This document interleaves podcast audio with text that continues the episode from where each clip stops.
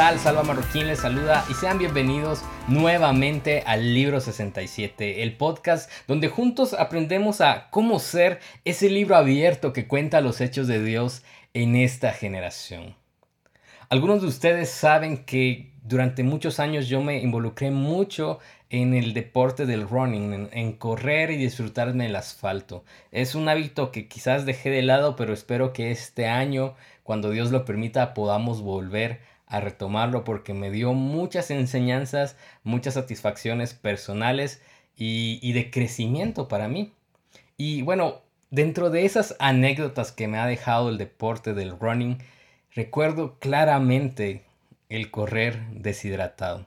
Esto no me sucedió a menudo, pero sí recuerdo que en una oportunidad me inscribí a una carrera de 21 kilómetros a la orilla del mar. No era básicamente sobre arena, sino sobre el asfalto que pasaba a la par de la playa. Era una carrera que iniciaba a las 5 de la mañana, pero aún a esa hora ya había un calor arriba de los 30 grados centígrados, por lo que cuando comenzamos a, hacer el esfuerzo físico de correr, pronto el cuerpo pidió agua, pidió calmar su sed. Lastimosamente en esa carrera la planificación de hidratación fue pésima y, te digo que tenías que esperar hasta 5 kilómetros para encontrar un puesto de hidratación. Generalmente los puestos de hidratación están cada 2 kilómetros, pero en esta fue cada 5 kilómetros, por lo que el reto fue extenuante y esa sensación de que querer de que querías calmar tu sed pero no encontrabas cómo ni dónde hizo más pesada la carrera. Gracias a Dios e, el pueblo donde estábamos corriendo encontré una pequeña tienda que me vendió una bebida rehidratante el señor la pagué carísima pero para mí fue encontrar no sé un gran tesoro y gracias a Dios, a través de, esa botella de, de Gatorade, pude terminar la carrera. Estaba cansado, estaba extenuado, pero sabía que había una meta final que representaba que, que este esfuerzo valdría la pena. Y bueno, al final pues correr es un deporte y, y, tarde o temprano podría encontrar yo dónde calmar mi sed. El problema es de que muchas veces nosotros caemos en el riesgo de vivir nuestra vida deshidratados espiritualmente. No sé si alguna vez te has sentido como abrumado o gastado en donde tú ya no tienes fuerzas para pensar, para creer o para avanzar por la vida. No sé si han habido días o momentos de tu vida en donde tú parecieras que estás corriendo y corriendo con tu máximo esfuerzo, pero realmente no tienes un rumbo, una meta fija. Y cuando decides detenerte, ¿Te has dado cuenta que has corrido mucho tiempo en la dirección equivocada? Es como que te invitara yo a subir peldaño tras peldaño y que cuando llegues a la cima no encuentres nada que valga la pena. ¿Te has sentido así, deshidratado espiritualmente? Actualmente estoy leyendo un libro que realmente me ha volado la cabeza. Es un libro que quizás no es tan popular porque ya lleva varios años en el mercado, pero he leído de, algunos escritores que yo sigo que este libro fue un punto fundamental para que ellos decidieran crecer. Y, y voy por el capítulo 6, pero realmente me ha hecho detenerme y decir, ok, tengo que mejorar mi vida. Y este libro se, llama Ordenando tu mundo interior del pastor Gordon MacDonald. Y en este, en este libro hay una historia en particular que llamó mi atención. E, e, el pastor Gordon MacDonald habla acerca de otro pastor llamado Charles Blair. Y él cuenta que este pastor, el pastor Charles, vivió una infancia bastante difícil porque a él le tocó experimentar lo que fue la Gran Depresión de los años 20 y 30 en Estados Unidos y particularmente en Oklahoma. Este pastor recordaba con dolor esa tarea diaria de llevar la leche gratuita que el gobierno le suplía a las personas que estaban con escasez o en extrema pobreza.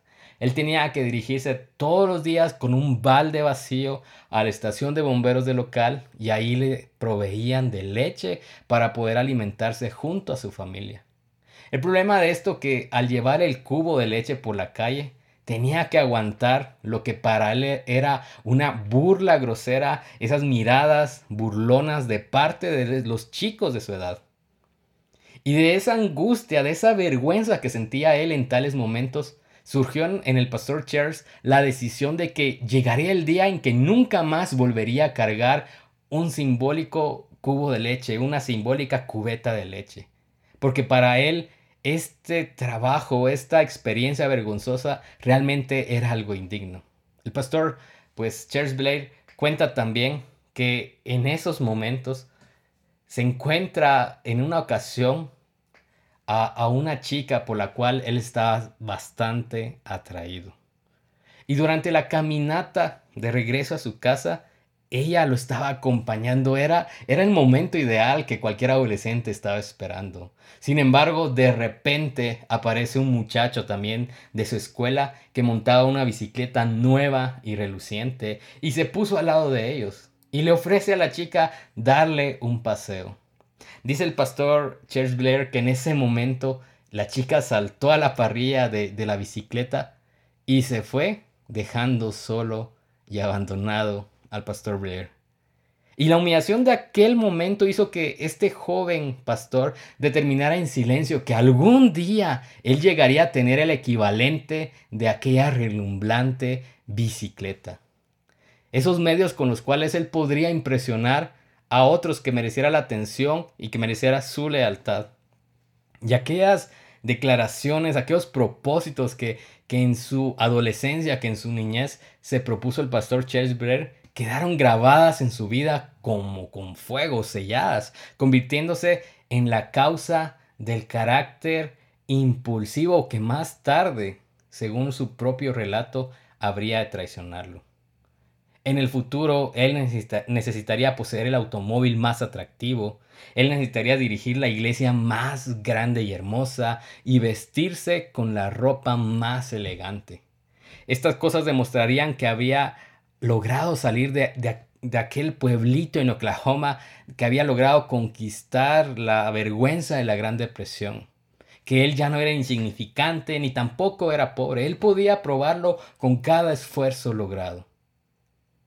Y el pastor Gordon MacDonald, quien escribe el libro, hace una pausa y dice que al final, a medida que, que el pastor Charles Blair alcanzaba algo, realmente él lo que estaba haciendo era huir pero no ir a un punto específico, sino que huir sin rumbo. Y, que esos esfuerzos una y otra vez lo iban debilitando, iban debilitando su verdadero llamado, iba debilitando sus verdaderas eh, motivaciones, sus, sus propósitos espirituales. Y al final él tuvo que pasar por un proceso que le dejó varias cicatrices en el alma.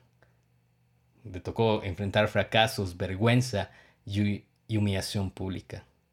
Al final, pues el pastor Charles Blair se recuperó de esto, pero fue porque en algún momento de su vida, cuando vio que había avanzado tanto sin rumbo y que tanto esfuerzo no había servido para nada, reconoció que su alma tenía sed, pero que él no había identificado quién era el que podía saciar realmente esa sed espiritual en su vida. Esta historia, quizás uno dice, ok, ¿y qué tiene que ver esto con mi vida? ¿Qué tiene que ver, que ver esta historia de alguien que está huyendo de la pobreza para algún día ya no ser llamado pobre? Yo considero que, que quizás muchos de nosotros no corremos contra la escasez, pero sí estamos corriendo con esfuerzo, con entrega, pero sin un rumbo específico. Todos vamos detrás, amigos, de, la búsqueda de la plenitud. Si no, creo yo que el, emprendimiento no sería un, deseo en los corazones de muchos. Creo yo que, que la generación de riqueza entonces no, no tendría sentido. Que, el reconocimiento o, o, la lealtad de otros, el generar influencia, realmente no fuera un deseo normal Sin embargo, la cultura en la que vivimos nos hace cada vez más desear ser admirados, ser reconocidos, ser aceptados, ser validados por otros. Y esto nos puede llevar a correr con todo el esfuerzo posible, pero sin ningún rumbo específico. Hay deseos, hay deseos en el corazón humano desde el principio que, que nos han llevado a caminos equivocados. Pienso en cómo la Biblia nos presenta la historia de Adán y Eva, que fueron motivados por un deseo de querer llegar a ser como Dios y pecan. Pienso en ese esfuerzo de la, de la gente que vivió en Babel y ustedes sabrán la historia de la torre de Babel en donde ellos se esfuerzan por llegar hasta los cielos sin realmente tener un propósito de, plenitud real, sino con la simple ambición de, de que en sus pensamientos decían llegaremos al cielo y llegaremos donde está Dios. Pero si trasladamos estos deseos equivocados dentro de lo que la Biblia menciona en la historia del pueblo de Dios, lo vemos también en cómo un pueblo que fue liberado por Dios mismo de la esclavitud en Egipto, pasan un tiempo y vuelven a pecar y le dan la espalda a Dios a través de, la idolatría y construyen su, su propio becerro de oro.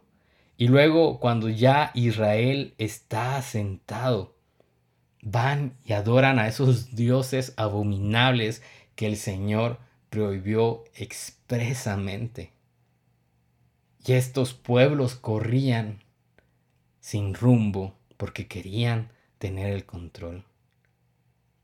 Hay deseos que nos hacen levantarnos y avanzar y avanzar y avanzar, pero tarde o temprano, en vez de llenar tu alma, terminarán drenándola. Hay un pasaje que que llama mucho mi atención y, es el pasaje Jeremías 2.13, en donde Jeremías hace una acusación al pueblo al pueblo judío porque ellos en vez de buscar la ayuda de Dios van y anhelan ser eh, liberados, anhelan ser protegidos por, por imperios, por esos imperios que, que también nos esclavizaron. Y Dios hace una una queja contra este pueblo y le dice, pues mi pueblo ha cometido dos maldades. Uno, me ha abandonado a mí, que soy la fuente de agua viva, y ha cavado para sí cisternas rotas que jamás pueden retener el agua.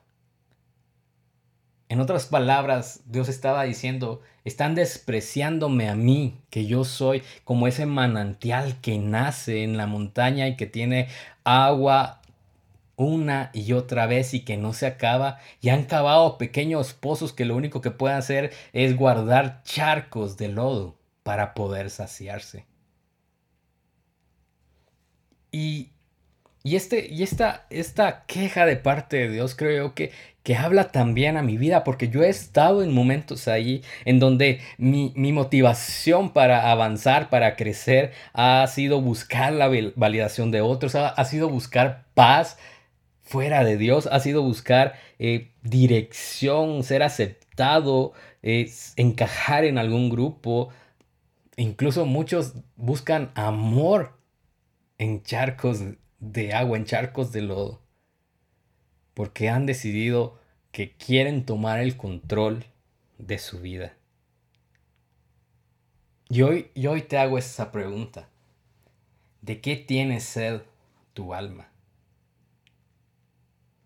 ¿A qué estás apuntándole para, para sentirte saciado, para sentirte pleno, para sentirte satisfecho?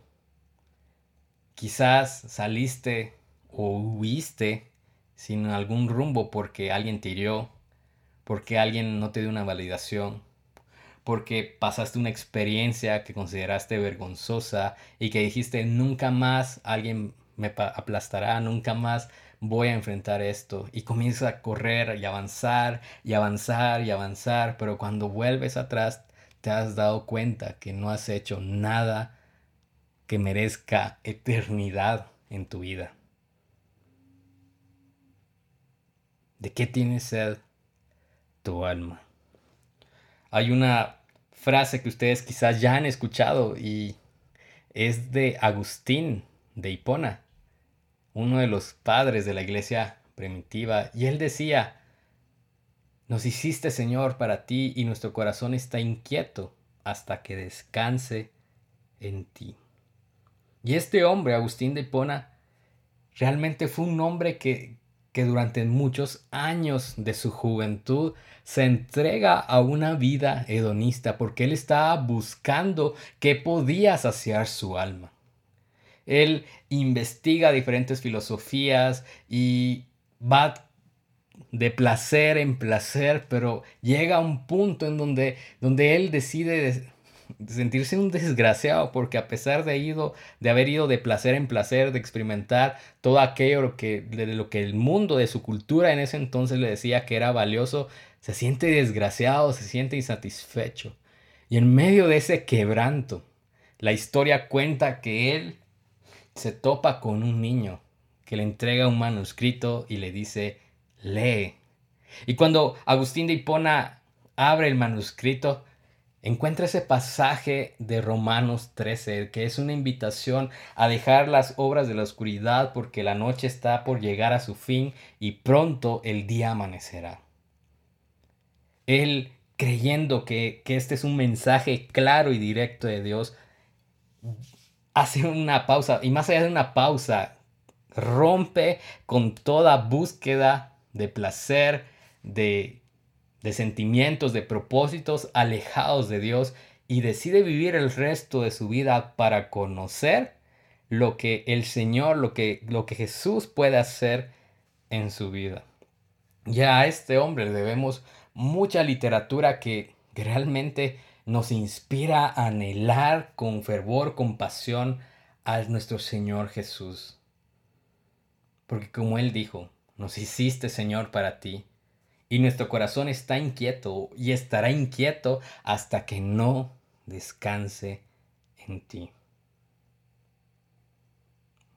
Hay que entender, amigos, que, que el seguir a Jesús nos da ese sentido de plenitud que nuestra alma ha estado buscando desde que tiene conciencia.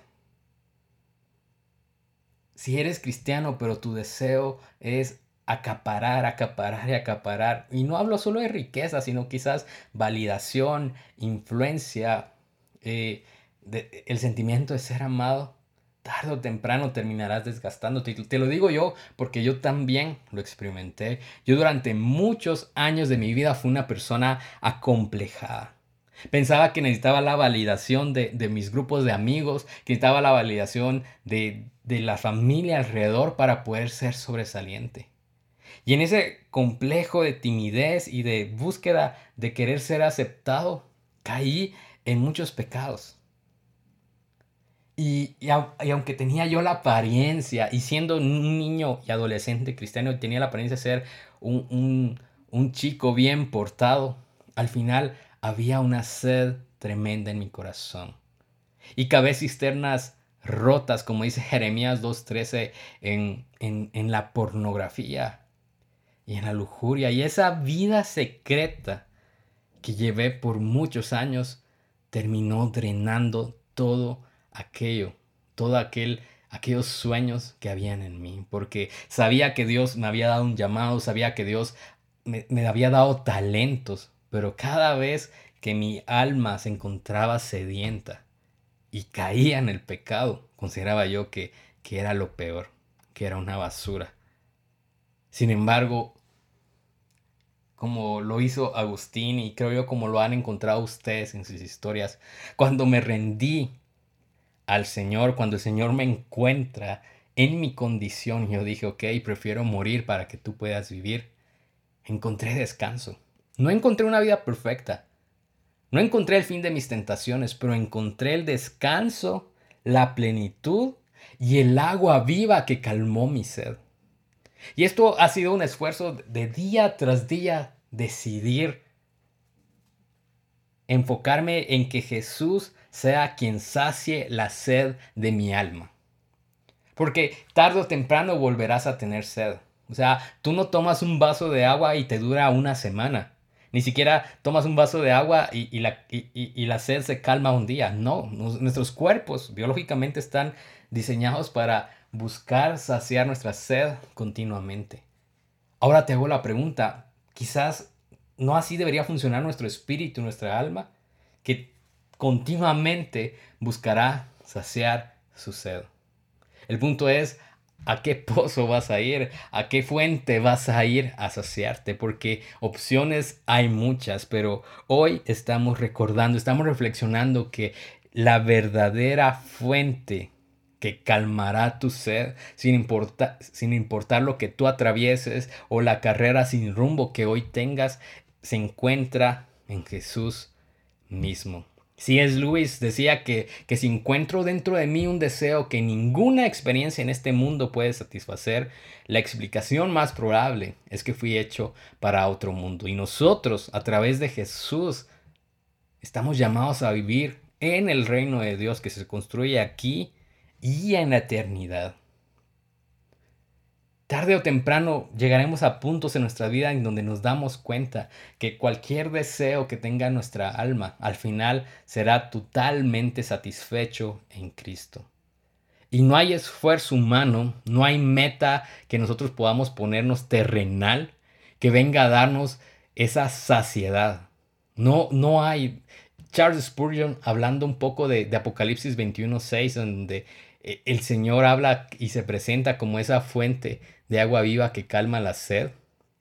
Él decía que, que hombres en la historia nunca terminaron de saciarse a pesar de sus logros.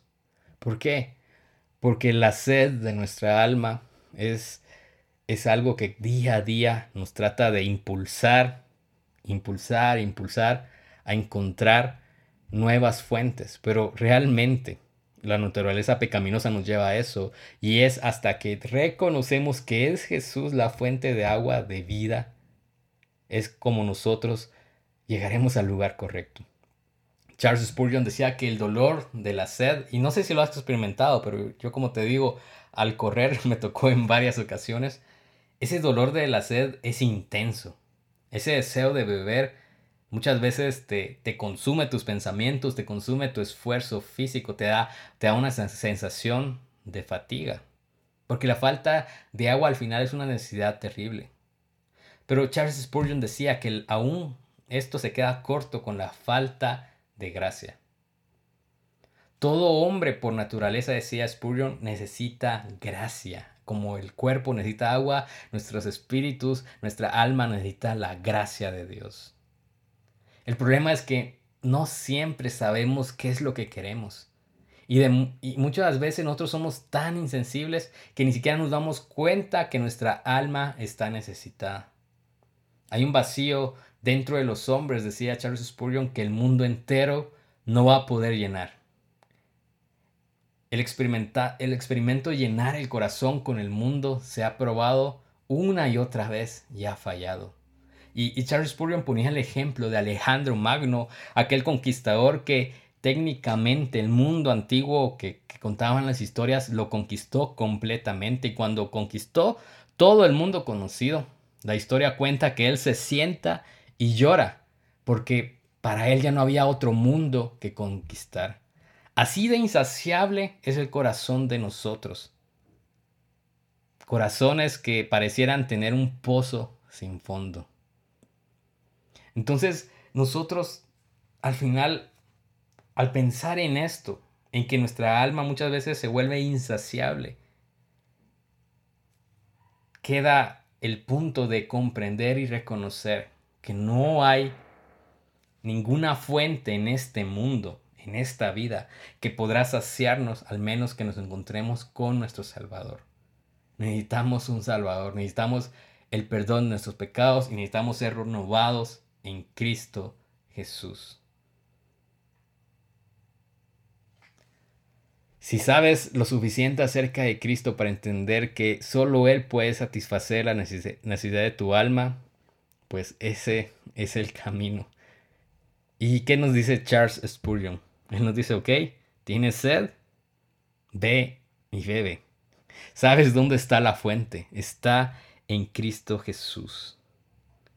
Me encanta cómo el apóstol Pablo en su carta a los romanos en el capítulo 7 nos trae este dilema en donde pareciera que nosotros buscamos lo bueno y sabemos qué es lo bueno, qué es agradar y dar gloria a Dios, pero al mismo tiempo hay una batalla en nuestro corazón en donde nos inclinamos a hacer lo que la naturaleza pecaminosa nos enseña. Y Pablo decía, quiero hacer lo que es bueno, pero no lo hago. Amo la ley de Dios con todo mi corazón, pero hay otro poder dentro de mí que está en guerra con mi mente. Y Pablo trae, trae esta cuestión a una pregunta final y él dice, soy un pobre desgraciado. ¿Quién me libertará de esta vida dominada por el pecado y la muerte? Y te soy sincero, yo creo que en mi historia yo también llegué a un punto en donde dije, ¿quién es el que puede liberarme de esta vida dominada por el pecado, dominada por mis impulsos, dominada por mi deseo de, encontrar paz, de encontrar plenitud, de encontrar identidad. Y me encanta cómo Pablo lo dice en el versículo 25 de Romanos 7. Gracias a Dios, la respuesta está en Jesucristo nuestro Señor. Así que si tu, tu alma tiene sed hoy, la respuesta, gracias a Dios, para saciar la sed de tu alma está en Jesús nuestro Señor. Toda opción ajena a Jesús nos va a dejar vacíos. Toda opción ajena a Jesús quizás al principio sabe a miel, pero su fin es como la hiel. Toda opción ajena a Jesús para saciar la sed de nuestra alma será un espejismo que nos dejará más lejos de los propósitos por los cuales el Señor nos llamó. Pienso también en ese pasaje increíble del encuentro de Jesús con la mujer samaritana en Juan capítulo 4, en cómo esta mujer vivía con una identidad desordenada, con decisiones que la alejaron de, de la vida que realmente debía vivir.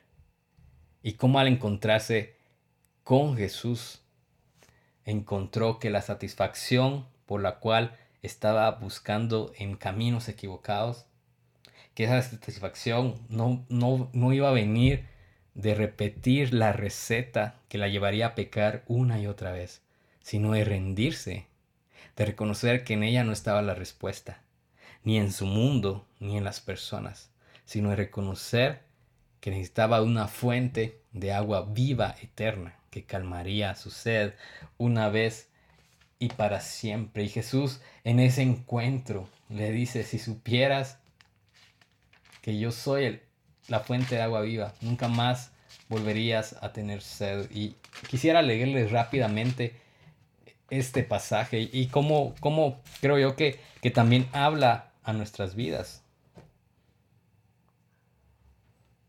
Jesús en Juan 4.10 dice, le contestaba a ella, si tan solo supieras el regalo que Dios tiene para ti y con quién estás hablando, tú me pedirías a mí y yo te daría agua viva. Y en el versículo 13 Jesús le contesta también, cualquiera que beba de esta agua, hablando del agua natural, pronto volverá a tener sed. Pero todos los que beban del agua que yo doy no tendrán sed jamás. Esa agua se convierte en un manantial que brota con frescura dentro de ellos y les da vida eterna. Amigos, si esto no nos motiva a agradecer a Jesús en este momento, ¿qué otra cosa lo puede hacer? Muchos piensan que la vida cristiana es una vida de apariencias, pero, pero Dios nos ha llevado a un estándar más alto y es una vida de dependencia total en Jesús. La vida cristiana sí va a requerir esfuerzos, va a requerir sacrificios, va a requerir huir de la tentación, pero en esos momentos cuando sintamos ese cansancio, cuando sintamos que, nos estamos esforzando, pero no sabemos si realmente es el rumbo correcto. Dios promete en Juan 4 que Él es esa fuente de agua viva, que aquel que le busca no tendrá esa sed jamás, que, que lo que Jesús ofrece es un manantial que brota con frescura dentro de nosotros y nos lleva a la vida eterna. ¿De qué tienes sed tu alma? Tú dirás, voy en la búsqueda de paz. Otros dirán, lo que pasa, Salva, es que yo quiero sentirme amado. Otros dirán, yo quiero encajar, o yo quiero tener influencia, o yo quiero tener lo que mi vecino tiene, lo que el otro ha conquistado, lo que ella ha cosechado. Yo quiero tener la vida perfecta que me cuenta la cultura. Y vas a comenzar a correr, y correr, y correr, y avanzar, y avanzar pero te sentirás cansado quizás con el paso del tiempo. Algunos será muy pronto, algunos tomará mucho tiempo. Y cuando la fatiga los comience a vencer, se darán cuenta que caminaron en círculos, pero todo aquel que puede encontrar esa gracia de decir, ok, me rindo, quiero morir para que tú puedas vivir Jesús, se da cuenta que el anhelo del, del final de las almas está en buscar al Señor, en reconocer que en nuestras fuerzas no obtendremos nada, no cumpliremos nada por aquello por lo cual fuimos creados. Todo aquello que lleva a darle gloria a Dios no se va a cumplir corriendo carreras equivocadas, buscando y cavando pozos en donde no encontraremos el manantial de agua vida de vida que ofrece el Señor. Cuando un alma se rinde al Señor, se da cuenta que el anhelo correcto es Dios mismo. Y me encanta cómo lo dice eh, el, el salmista en el Salmo 42. Como el siervo anhela las corrientes de las aguas, así te anhelo a ti, oh Dios. Tengo sed. Y me encanta que haya aplicado esta frase. Tengo sed de Dios, del Dios viviente. Y si, y si nuestras vidas se enfocan en eso, si nuestras vidas anhelan al Señor, esto va a tener fruto. Y te preguntarás entonces, ¿cómo puedo ir y saciar mi sed al, adelante del Señor? Pues la respuesta a como yo la encontré es simple, rendirnos a Él. Hebreos 4 nos habla de que podemos acceder al trono de gracia tal y como estamos. Charles Spurgeon ponía este ejemplo que parece tonto, pero, pero es cierto. Cualquier persona puede beber. No importa si te encuentras sucio, puedes beber. No importa si te encuentras, no sé, vacío, puedes beber. No importa si si, si todo el mundo te condena, puedes beber. No importa que seas el peor y el más indigno de todos. Puedes beber de la fuente de agua de vida. Beber es una cosa extraordinariamente fácil, nos decía Spurgeon. Es algo aún más simple que comer. El problema es que muchos no queremos reconocer que avanzamos por la vida tantos tiempos, quizás semanas, meses o años, en caminos equivocados. Pero en el Señor podemos ir, rendirnos y decir, ok, todo aquello que estaba buscando ha sido equivocado. Yo reconozco que mi alma tiene sed de Dios, del Dios viviente. O como diría así es Luis, busca a Cristo y con Él encontrarás todo lo demás. Agustín de Hipona, este hombre que, te mencionó que fue un padre de, la iglesia primitiva, que, que, nos enseña aún miles de años después de que él nació, nos enseña a tener una sed por Dios. Y él hablando de que de esa búsqueda que hizo, que pasó años tras año buscando en todos los placeres que ustedes se puedan imaginar, apagar la sed de su alma. Ya cuando encuentra a Jesús, ya cuando toma las decisiones de comenzar una vida nueva, Él escribe esto que te voy a leer a continuación. Y creo yo que también puede ser una oración para nosotros. El hecho de que nos llamemos cristianos no nos excusa de que algún día tendremos sed. Porque quizás aún la religiosidad misma te ha hecho caminar sin rumbo. Pero aún si te encuentras hoy en fatiga, la respuesta para saciar la sed de tu alma está en Cristo Jesús. Y Agustín decía, tarde te amé, hermosura tan antigua y tan nueva, tarde te amé.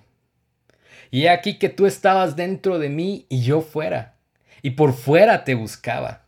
Y deforme como era, me lanzaba sobre estas cosas hermosas que tú creaste, hablando de los placeres de la vida. Agustín continúa diciendo, tú estabas conmigo, mas yo no lo estaba contigo. Reteníame lejos de ti aquellas cosas que si no estuviesen en ti, no existieran. Pero tú llamaste y clamaste, y rompiste mi sordera. Brillaste y resplandeciste, y fugaste, esfumaste mi ceguera. Exhalé tu perfume y respiré, y ahora suspiro por ti, gusto de ti, y siento hambre y sed. Me tocaste, Jesús, y me abrazó tu paz. Y este extracto, este párrafo me parece tan hermoso porque Agustín reconoce que, que la salvación no vino dentro de él, sino vino de aquel que nos salvó, aquel que nos llamó y en ese instante rompió con nuestra sordera, aquel que en medio de nuestra oscuridad brilló y resplandeció y esfumó la ceguera de nuestra alma aquel que con su palabra, al exhalar su palabra, es como que enviara un perfume exquisito. Y nosotros al respirarlo, vivimos en una nueva atmósfera. Y ahora suspiramos por Cristo. Nos gusta estar en su presencia. Y el resultado de, de rendirnos a Él es tener hambre y sed, sí. Es querer ser saciados pero por el Señor mismo. Que aquel toque de amor del Señor nos dé automáticamente una paz, una paz que está destinado para los hijos de Dios. Si tu alma hoy tiene sed, si tu alma hoy está fatigada, está desorientada, si todos estos días y el ambiente en que el mundo se ha manejado últimamente te ha hecho sentirte sin esperanza, sin futuro, sin sueños.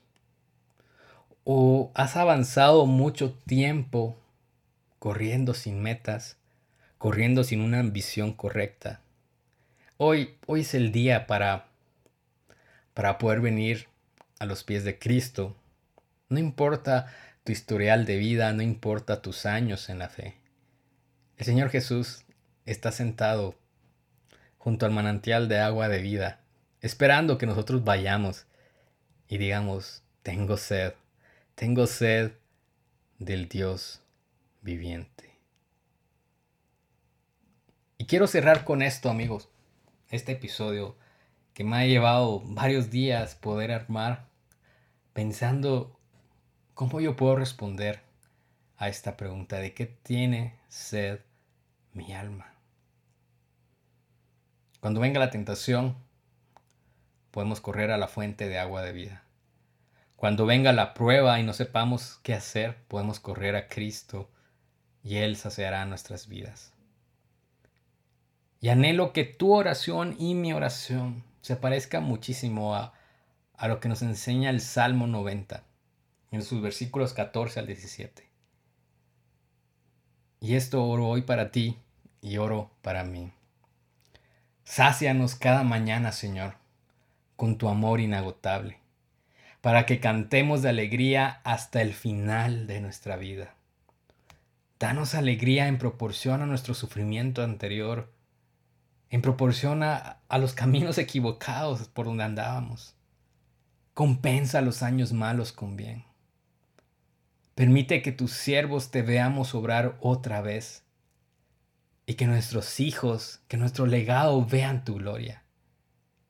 Y que el Señor nuestro Dios nos dé su aprobación y haga que nuestros esfuerzos prosperen. Sí, Señor, haz que nuestros esfuerzos prosperen. Dios, gracias por Jesús.